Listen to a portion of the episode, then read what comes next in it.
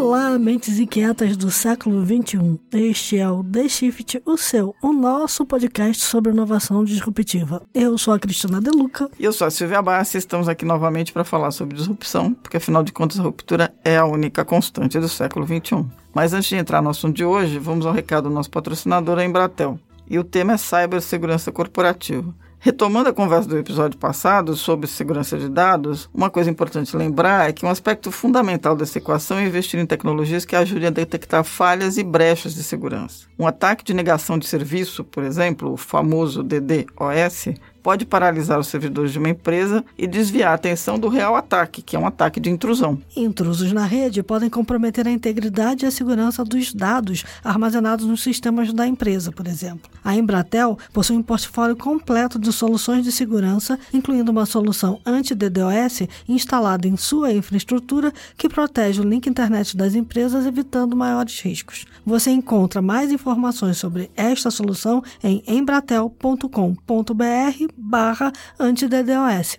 Vai lá. E qual é o assunto de hoje? Então, o assunto de hoje é como combater o sofá ou o inimigo do sofá. Os inimigos do seu sofá. Na verdade, o assunto de hoje é a ruptura dentro do mercado de wellness, que é um mercado de 4,7 trilhões de dólares, que vem crescendo assustadoramente e tem gerado alguns unicórnios, como por exemplo um unicórnio brasileiro chamado Gympass, né, que hoje vale mais de um bilhão de dólares, recebeu um aporte aí de 300 milhões de dólares do SoftBank, está oferecendo uma alternativa disruptiva para que as empresas possam fazer com que os seus funcionários e colaboradores abandonem a Netflix e o sofá e façam alguma coisa mais produtiva. Esse movimento do wellness vai ao encontro de um outro movimento complicado que é o chamado a crise do burnout. Ou seja, mais e mais pessoas estão se estressando a ponto de ter crise de ansiedade e parar no hospital, ter crises complicadas de saúde. É um fenômeno que tem sido associado muito fortemente aos millennials, que são os candidatos principais a. É, eles dizem que são a geração esgotada. É uma pesquisa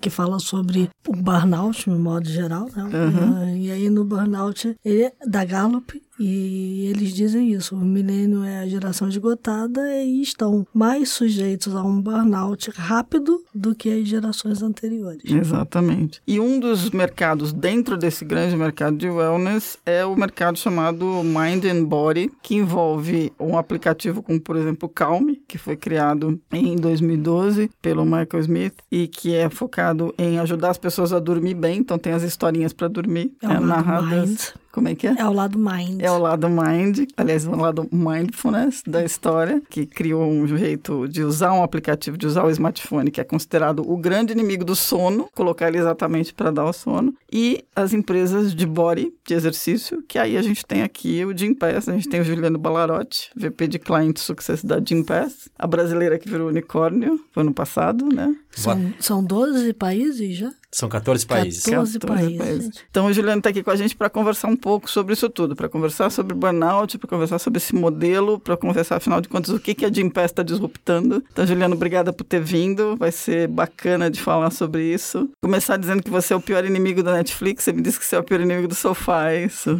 Exato. O que, que vocês estão disruptando, afinal? Primeiro de tudo, obrigado pelo convite. Ótimo estar aqui com vocês. O que a gente está disruptando é a maneira como as pessoas consumiam atividade física. Se você lembrar de como isso era feito no passado, as pessoas iam até uma academia, até um estúdio, compravam um plano de seis meses, um ano, alguma coisa assim, e aí ficavam né, naquela fazendo atividade naquele lugar. Às vezes continuavam, muitas vezes não continuavam. E a gente identificou que existiam alguns obstáculos para isso. Uhum. Muitas vezes a pessoa não tinha, precisava de mais flexibilidade, porque às vezes ela ia mudar de trabalho, mudar de, enfim, de local. Hoje a realidade das pessoas é diferente, então uma hora você está trabalhando de casa, uma hora você está trabalhando no escritório, uma hora você está viajando e você quer consumir atividade física onde você estiver. E aí o Gympass ele veio para trazer uma nova solução, uma disrupção, que é como você consome essa atividade. Então você tem planos subsidiados pelas empresas que nos contratam. Uhum. Então, a gente eliminou o obstáculo do preço. Em termos de localização, a gente tem mais de 22 mil academias, estúdios e centros de atividade física para você poder se exercitar aqui no Brasil. Então, tem sempre uma perto de onde você está e não pode ser muito longe, senão a gente desiste, né? Uhum. Desiste mesmo. Tem Des- uma... Desiste, né? Eu sei, eu sei como é que é. Eu tenho que vestir a carapuça. aqui. Exato. Se- Assim, ninguém vai pegar uma hora de trânsito para ir para academia. não, de É, jeito a menos nenhum. que vá pedalando. Aí já Exato, pode aí, é, aí já chega com exercício feito, né? E tem a, a questão da flexibilidade também, né? Hoje o Gym Pass ele é um programa que oferece mais de 700 modalidades. Uhum. Tem dias que você tá mais estressado e você, enfim, tá precisando dar uma descontada na raiva, você quer correr ou quer fazer uma aula de boxe. Tem dia que você tá mais introspectivo, você quer fazer uma aula de yoga, você quer fazer um pilates. E à medida que você dá essas oportunidades, né, esse leque amplo de escolha, a pessoa pode encontrar a modalidade que faz bem para ela, seja uma arte marcial, seja uma dança, enfim, o que quer que seja, sempre perto dela, né, num, num preço acessível. Como é que nasceu essa ideia? O Gym Pass, ele nasceu em 2012, Uhum. né? Ele nasceu dessa da ideia que os fundadores tiveram de oferecer atividade física, né? De solucionar esse problema de hoje você está num local, né? E aí você está em outro. Mas alguém tinha esse problema? Porque geralmente quando As pessoas- nascem as empresas disruptivas, O dono. um dos founders teve algum problema e resolveu endereçar. É, os nossos founders, o César, o Vinícius e o João, eles pensaram nesse problema, né? De, poxa, como é que eu faço para me exercitar onde eu estiver? E também, como é que eu faço para ter uma disponibilidade maior de atividades? Então, poxa, se a pessoa gosta de jogar tênis, é comum, por exemplo, a pessoa jogar tênis e fazer musculação, né? E muitos lugares não vão te oferecer essas duas soluções. Então, eles pensaram em como integrar isso e assim surgiu o Gym Pass lá atrás. Surgiu, né, como uma empresa B2C para o consumidor final. Em 2014, o Gym Pass percebeu que existia uma, uma possibilidade bastante de- grande de negócio através do mundo corporativo, através das empresas, porque as empresas, elas ajudam muito a poder comunicar o benefício. Foi quando a gente pivotou o negócio e o Gym Pass se tornou uma empresa que olha B2B. né? Então, o Gym Pass, ele vende o programa dele para as empresas, e aí podem ser grandes empresas, pequenas, médias, enfim, não importa o tamanho da empresa, a gente tem a solução para oferecer. Né? E o RH é o nosso parceiro na hora de comunicar o nosso benefício e abrir as portas para que a gente possa fazer com que as pessoas possam começar a fazer atividade física. Isso mudou um pouco o cenário. Então, hoje no Brasil, a gente tem mais ou menos 5% das pessoas fazendo alguma atividade física monitorada, de maneira monitorada. Através do Gym Pass, nas empresas onde a gente tem nossos programas, a gente tem uma adesão de 25%, 30% na média, às vezes até acima disso, às 35%, 40%.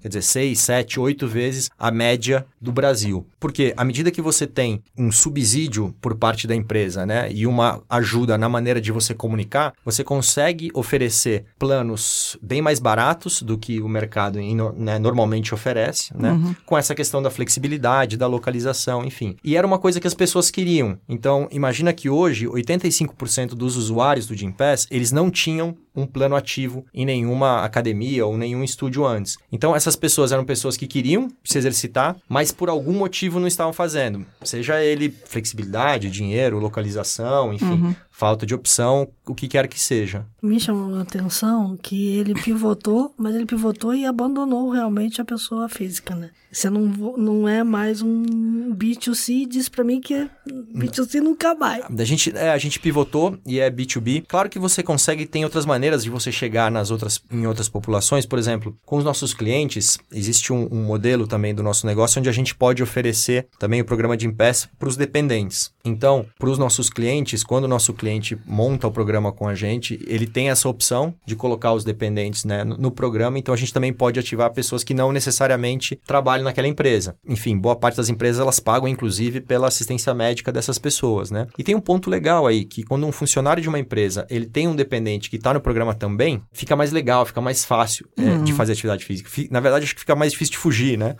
quando você já combinou com alguém, com, com o seu esposo, com a sua esposa, com o seu filho, né? Se combinou, precisa ir, né? Então, isso, é bem legal. isso também ajuda. Agora, eu ia te fazer a pergunta que é a seguinte. O Michael Smith, ele fala que os dispositivos digitais, eles não são um problema, eles são só ferramentas. Que é como a gente usa os dispositivos digitais é que faz toda a diferença. É um pouco do que a Ariana Huffington também fala, ela criou a Thrive exatamente pensando no bem-estar pessoal. E aí a minha pergunta para você é a seguinte, você acha que o Gympass seria possível, seria uma empresa possível de nascer sem tecnologia? Não, a gente é uma empresa de tecnologia, né? Boa parte de como a gente resolve esse problema é baseado na tecnologia, né? Se você pensar, por exemplo, na localização. Poxa, como é que eu descubro uma academia que está perto né, de mim agora? Por exemplo, uhum. a gente terminando esse podcast, se eu sair daqui e eu quiser fazer uma academia, eu vou ligar meu aplicativo, ele vai me mostrar onde tem um lugar para fazer atividade física aqui do lado e eu vou. Então, se eu quiser fazer alguma arte é, marcial específica, se eu quiser fazer judô, taekwondo, krav maga, o que quer que seja, eu preciso de alguma forma eletrônica de encontrar isso. Então, sem a tecnologia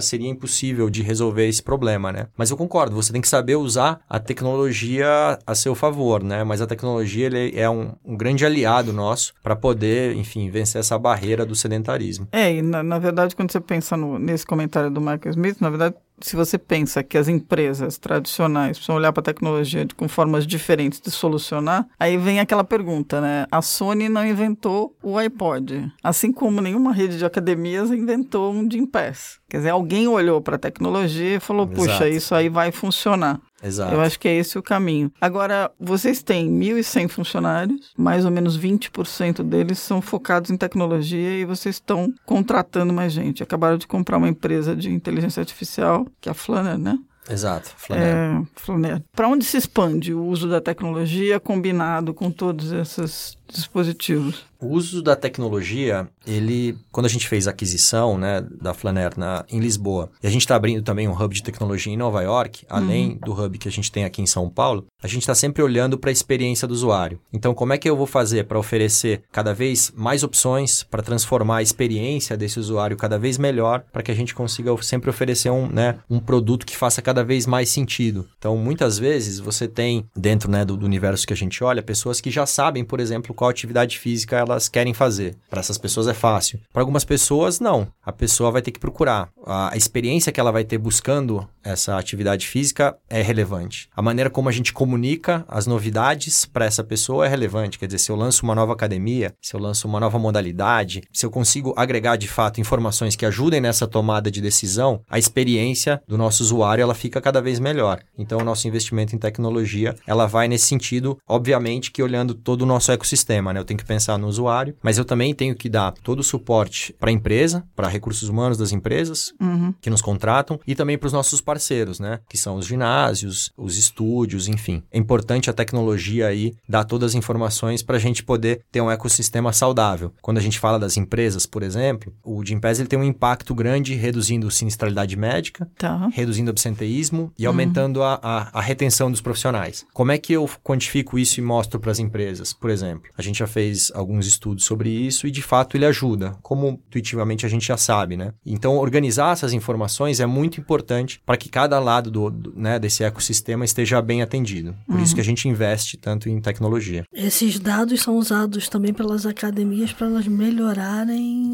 a oferta que elas fazem isso? Se você, por exemplo, quando a, um usuário utiliza a academia, ela pode classificar aquela academia, pode fazer comentários, enfim. E à medida que ela faz isso, a academia vai ter acesso a esses comentários dos usuários e poder eventualmente resolver algum problema que seja, enfim, né? É um, um ecossistema vivo, né? E a gente tenta sempre melhorar para todas as partes. Quando a gente pensa na academia, uma das coisas que você falou é, você citou esse negócio de que sair do escritório, de repente eu quero, o chefe estava muito chato, vou lá no aula de ou vou fazer Krav Maga, ou de repente resolvo que vou fazer yoga. De certa forma, você consegue ajudar as academias, as empresas de wellness a, associadas a, a, a, ocupar melhor o seu espaço que estaria é, ocioso. ocioso. Exato. Isso era parte do contexto. Dizer, vocês entenderam que tinha aí uma oportunidade de ah, distribuir melhor. Certamente. A, a, ociosidade lá atrás foi uma variável importante nessa equação, né? Que lá atrás o César, o João e, o Vinícius fizeram, né? Então, uhum. olhar e falar assim, poxa, eu tenho uma capacidade aqui instalada que não está sendo usada como poderia. E aí você tem uma questão também que boa parte dos estúdios, das academias, não necessariamente são pessoas pessoas que têm uma, uma equipe comercial muito forte ou são orientadas para vendas, né? Então, uma coisa super interessante que hoje você, se você lançar um pequeno estúdio, mas o seu serviço,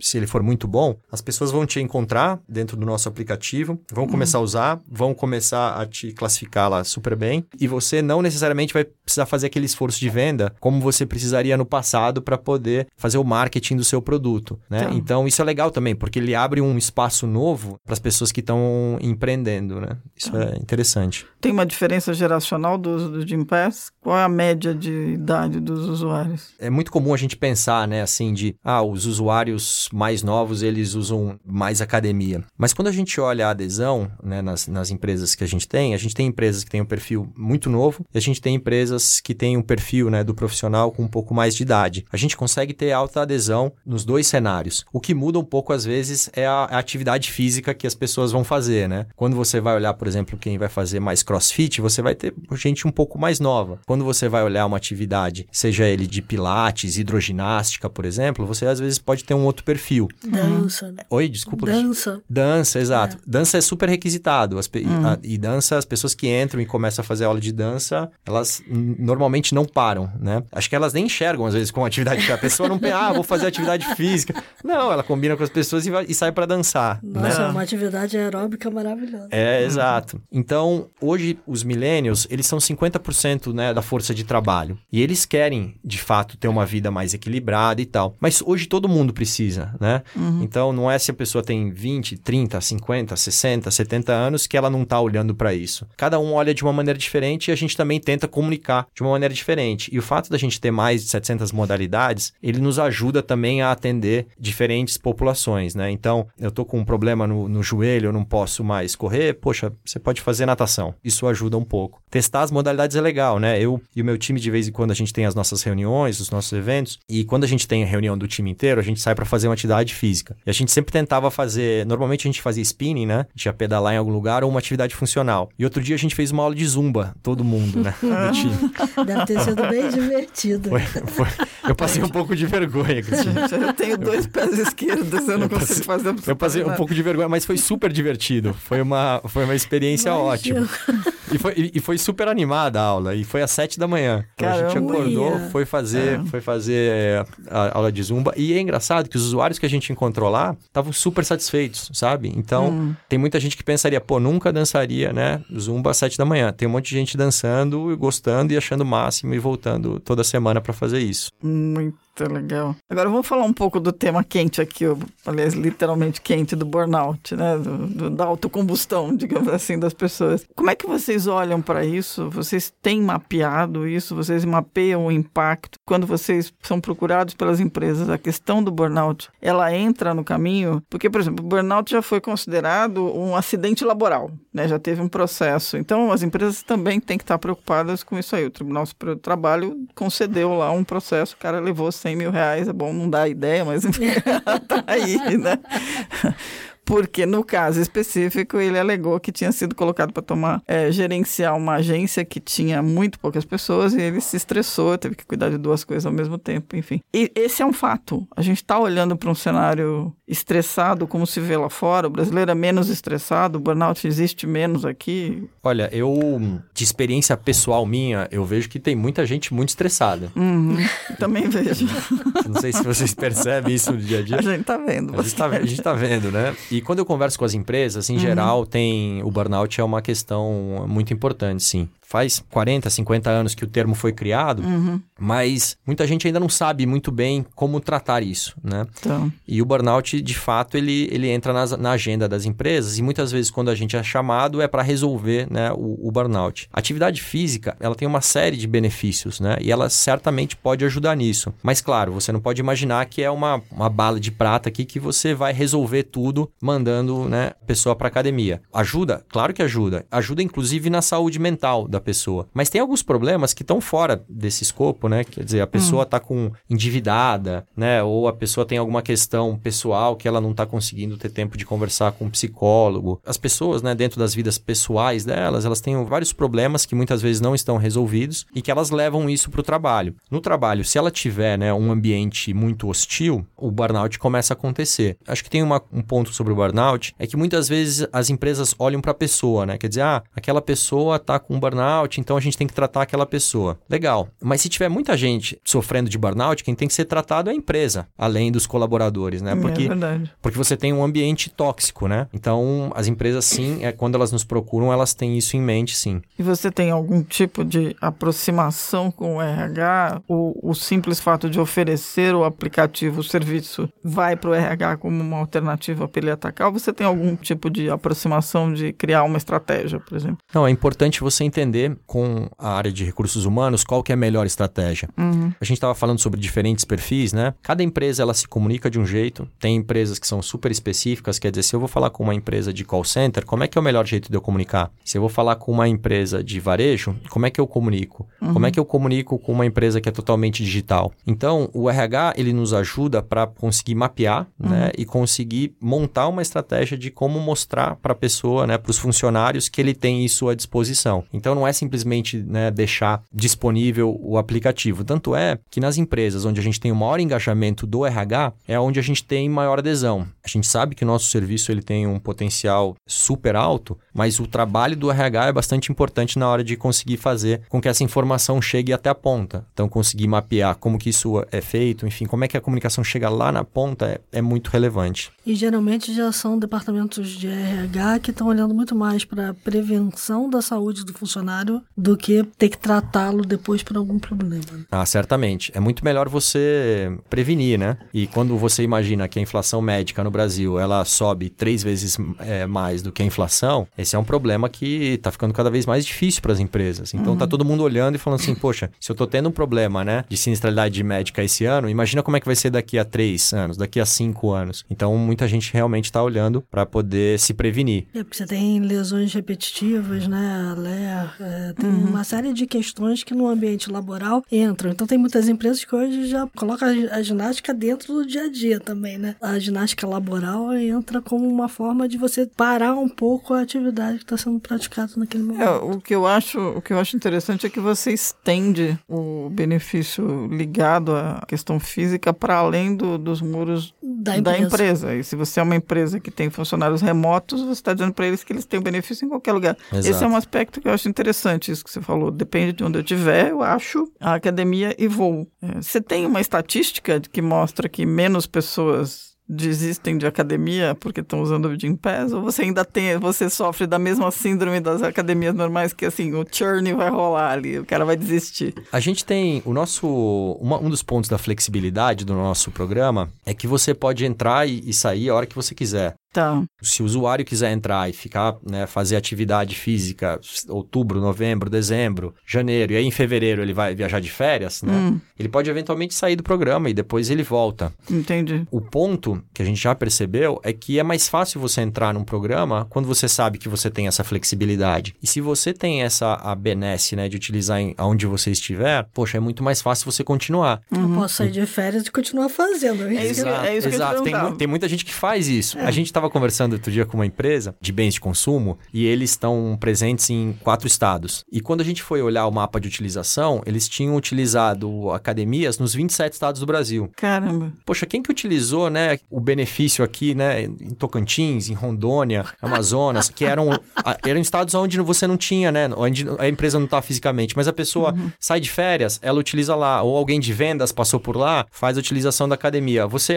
liga o aplicativo, né, e tem alguma coisa perto, fica muito mais fácil. Para quem viaja bastante, poxa, é uma solução super boa, né? Eu, quando viajo, utilizo, super fácil, né? E isso também te possibilita fazer nos finais de semana, né? Quer dizer, você tá em São Paulo, viajou para o interior final de semana, se você quiser fazer uma aula de yoga, poxa, tá disponível ali para você. Quer dizer, você não tem mais que ficar preocupado de saber se o hotel tem a sala de ginástica ou não, né? Vou dar uma escapadinha do lado. é? Então, eu. É, isso é interessante. Eu, quando viajava, eu sempre olhava e falava assim, poxa, eu quero ficar no hotel que tem academia para poder fazer atividade física. Aí o hotel que tem academia boa é muito mais caro, enfim, e, né, e você né, tem que olhar e falar assim, poxa, como é que eu, né, ao mesmo tempo eu dou o exemplo de, de austeridade dentro da empresa e tal. Então, acabou isso. Hoje eu viajo, não quero saber se tem academia ou não no, no hotel. Até porque essas academias dos hotéis dificilmente são comparáveis às academias onde você tem gente indo todos os dias, onde, né, a não ser que o hotel seja muito grande, né? Mas, enfim, e aí você viajando, você pode utilizar em qualquer lugar. Não só no Brasil, como fora do Brasil também, né? O nosso benefício ele é um benefício global. Então, se a pessoa sai sai daqui e vai para Portugal, ou vai para Argentina, para os Estados Unidos, para o Chile, para Itália, ela pode utilizar nesses lugares também. Uhum. Isso é bastante comum, assim,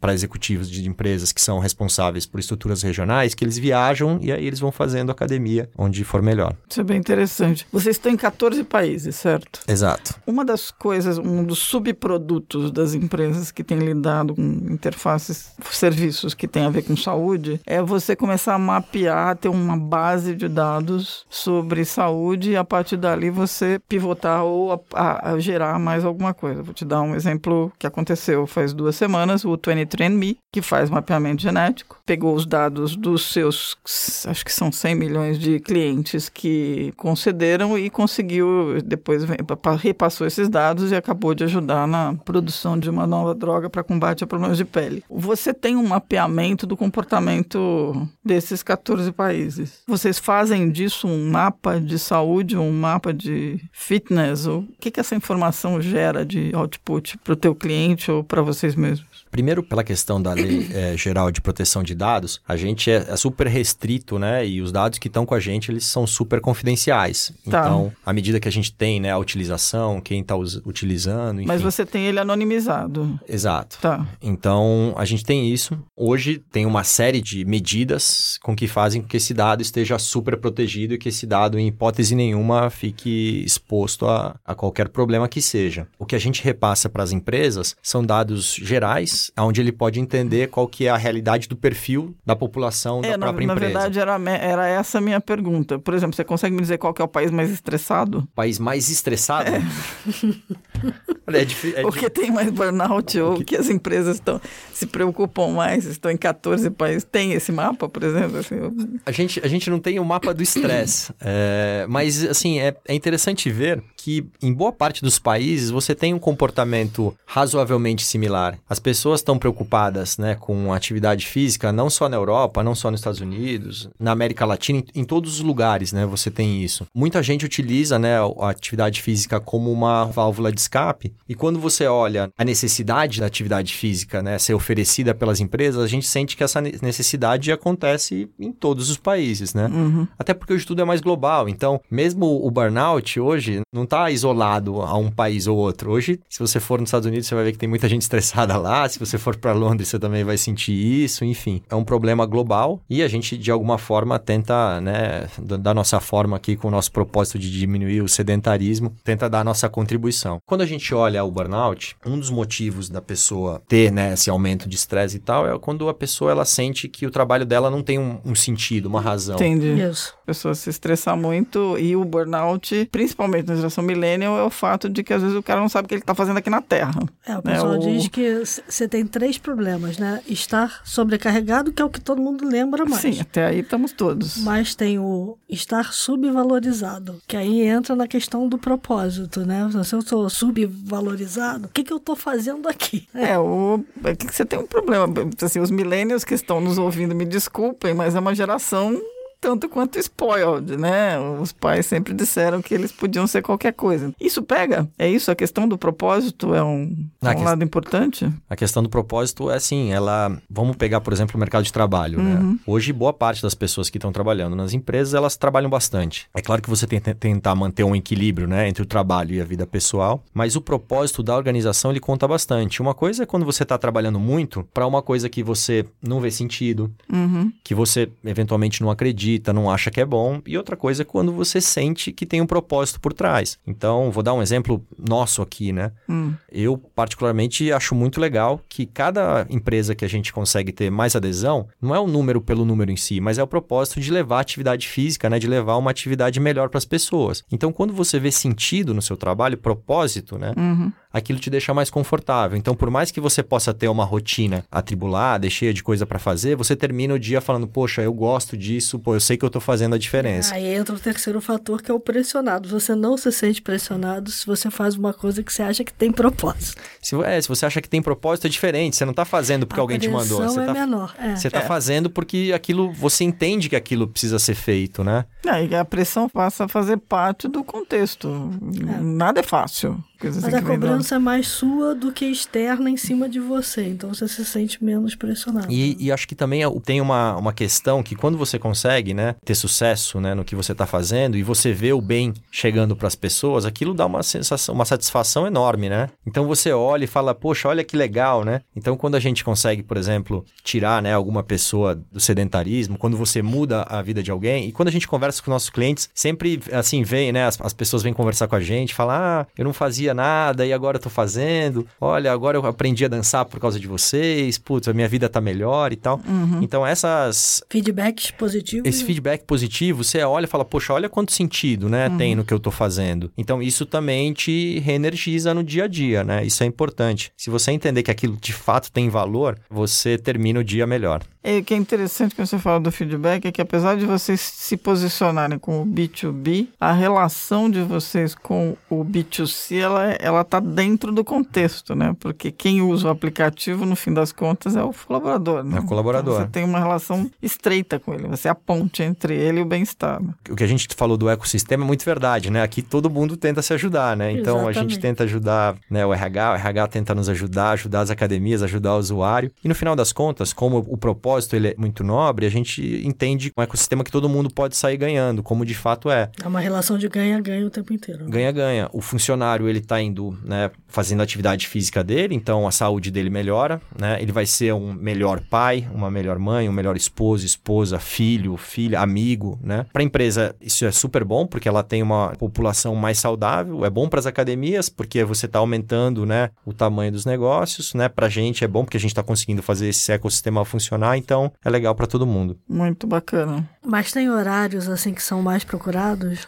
Assim, os horários que são mais procurados, eles têm a ver com os horários das pessoas nas empresas. Então, normalmente você tem de manhã, no começo da manhã, uma procura maior. Você tem no horário do almoço uma procura grande também. No final do dia também, no final do dia de trabalho. Mas né? é igual, mais ou menos, em cada um desses horários? Ou- Te diria que de manhã e no final da tarde são os principais picos, né? E a hora do almoço também é importante. E aí, na hora do almoço, é importante que esteja, seja perto, né? Para que você possa. A gente falou bastante da localização, né? Mas para que você possa ir, fazer a sua atividade, comer alguma coisa e voltar para o trabalho, né? Mas você tem, por exemplo, os familiares, os dependentes, que não necessariamente precisam utilizar, né? Nesses horários, né? nesses, nesses horários, né? Eles, você às vezes pode ter mais flexibilidade, enfim. E o mercado de trabalho ele também está mudando, né? É. Acho que com o tempo a gente vai ver cada vez mais as pessoas com um pouco mais de liberdade de sair no meio do dia e fazer uma, enfim, uma aula de yoga ou de pilates se, se elas acharem que devem. Então tem um pouco da mudança de trabalho que já começou, no mercado de trabalho que já começou, né? Mas com o tempo ela vai certamente crescer.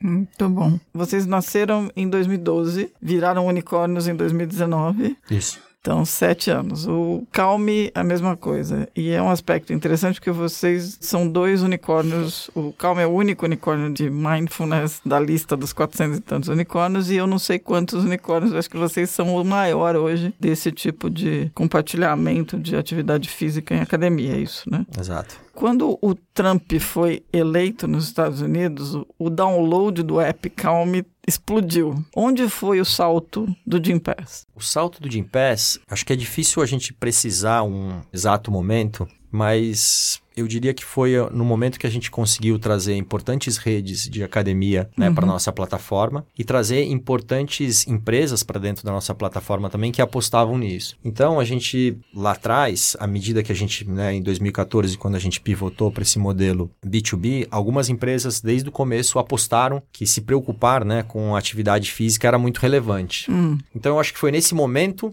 que o Jim Pass falou, opa, mudou. Por quê? Porque aí o Jim Pass, ele rapidamente começou a ganhar relevância, ele começou a dar certo dentro de grandes empresas, ele começou a criar um impacto para importantes redes de academias, exato. uhum. Os o usuários, ecossistema se consolidou, né? exato, o ecossistema se provou ali, né? Falou assim, Aham. opa, funciona para academia, funciona para empresa, funciona aqui para o funcionário. Então eu te diria que esse foi o momento que o Jim Pass, olha, de fato, né, virou a chavinha. Agora, Silvia e, e Cristina, não é assim, o trabalho ele dia a dia ele tem que Não, ser ele é contínuo. ele é contínuo, ele é contínuo, né? Quer dizer, a, a empresa hoje ela, ela começa com a gente, ela quer ter 20% de adesão, a gente chega lá, trabalha junto para chegar em 25%, aí ela quer chegar em 30% de adesão, quer colocar cada vez mais gente, está preocupada com a adesão nas regionais, a gente faz um trabalho lá nas regionais, a gente vai fazendo trabalho com diferentes públicos dentro da empresa, até que ela chega e fala assim, poxa, eu quero ser a empresa mais saudável do setor, enfim. E essa construção, ela é, ela é dia a dia, né? Tá então... preocupada, inclusive, em diversificar o público mesmo, né? Porque nas empresas vocês foram olhar para as pequenas e médias e acabaram indo olhar também para um outro ecossistema, que é o ecossistema da economia colaborativa, né? Exato. A gente Vocês tem estão um... olhando para outro tipo de profissional que não tem mais o vínculo empregatício, né? Exato, a gente tem uma parceria com a 99 para oferecer não só para os funcionários da 99, mas principalmente para os motoristas, principalmente que eu falo porque o número é, é, bastante grande. E a gente sabe que são pessoas que precisam da atividade física. Ficar no trânsito é uma atividade estressante, são pessoas que não têm um escritório fixo, então imagina né, para um motorista, onde que ele vai usar a academia, né? Ah, vou utilizar perto do trabalho. Pô, meu hum, trabalho é meu carro. É uma boa pergunta. Né? então, quando, quando você vai olhar o mapa de utilização desse, desse motorista, você vai descobrir que ele foi levar alguém, enfim, na Zona Norte, aí ele parou para almoçar, fez um exercício físico, não, voltou, trabalhou. Ou ele foi levar alguém e falou assim: te levo de volta, ficou esperando. Te levo de volta. Ah, você pode me esperar aí uma hora? Posso, né? O cara abriu o aplicativo. Uma hora malhando. Uma hora malhando, exato. Voltou, a pessoa volta pro carro, né? A pessoa tá suada. Tem, tem alta taxa de uso de academias de boxe entre essa audiência, porque o trânsito tá um inferno, cara. Que Acho que todo mundo precisa dar uns, uns socos de vez em é. quando, Silvia? Acho que todo mundo precisa precisa. Bom, temos um programa? Temos um programa, né? E agora? Vamos para os insights? Vamos para os insights da semana. Quem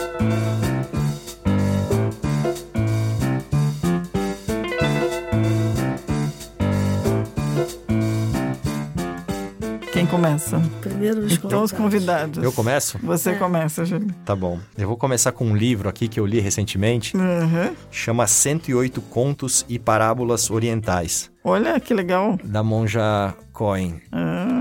Ele é um livro muito legal porque eu normalmente leio antes de dormir. Tá. E como a gente já falou aqui que sono é super importante, né? Sim. Eu costumo, antes de dormir, ler alguma coisa que não vá me estressar, que não vá, né? Eu não quero ler notícia antes de dormir, não. Não tenho a menor intenção de ler sobre política antes de dormir. Então, esse é um livro que eu li recentemente que eu recomendo. Ultimamente tem dado pesadelo. Não, eu, eu, bom, eu tenho pesadelo. Olha, Cristina, pode ler esse aqui, que esse aqui você vai ler, vai, vai dormir bem.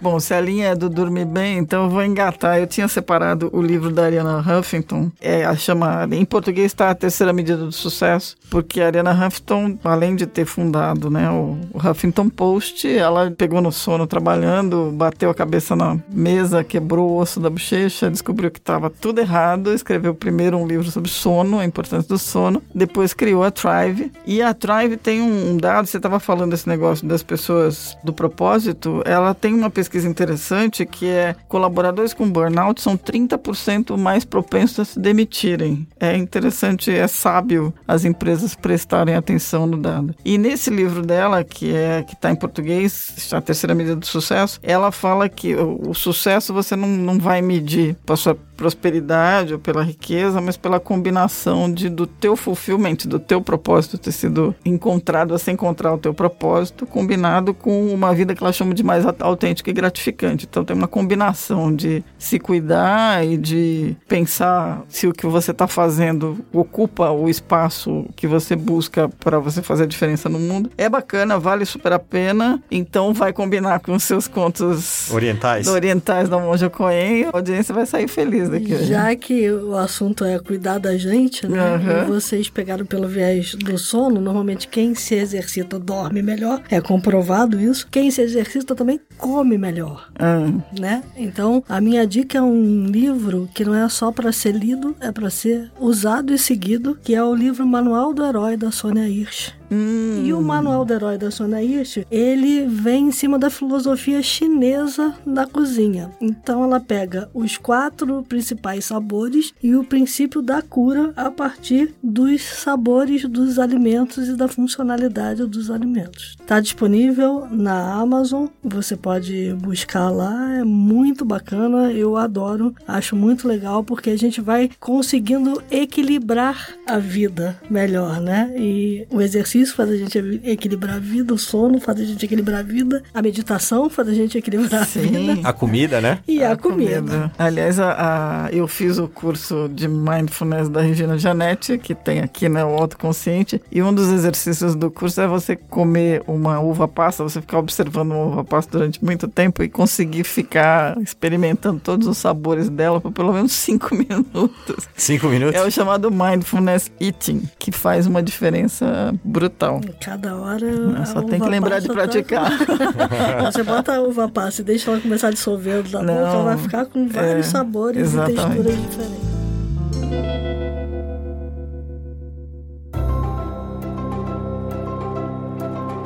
Bom, gente, é isso. Temos é um isso. programa. Hora e aí... de agradecer ao nosso convidado. Hora de agradecer ao Juliano. Juliano, obrigada de novo. Que isso, Muito eu que generosa a sua participação. Espero que, para quem ouviu a ideia de se mexer, independente do que, né? Nem que seja para pegar bicicleta ou ir eu, a pé. Eu não vou nem lembrar o que eu. Assim, eu lembrei aqui de uma coisa que lá dos anos 70 tinha uma propaganda na televisão que dizia assim: mexa-se, mexa-se. É, tinha mexa-se.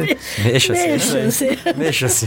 Não, a gente estava brincando antes de começar começar que assim, o, o Jim Pass é o pior inimigo da Netflix, do Rap e do iFood, né? Porque... Depende se o iFood trouxer uma comida. se tiver comida Pode boa. saudável, né? Se, se o filme da Netflix for bom, né? E, é, se o filme da Netflix for bom, não, brincadeira, mas é, é. é, a ideia é essa. Bom, obrigado a vocês todos que ouviram a gente. Dicas, sugestões, elogios e críticas, theshift.b9.com.br e até a próxima semana de novo aqui falando sobre ruptura, porque afinal de contas, enquanto a gente estava conversando, o, o mundo, mundo, mudou, mudou um mais um pouquinho, é verdade.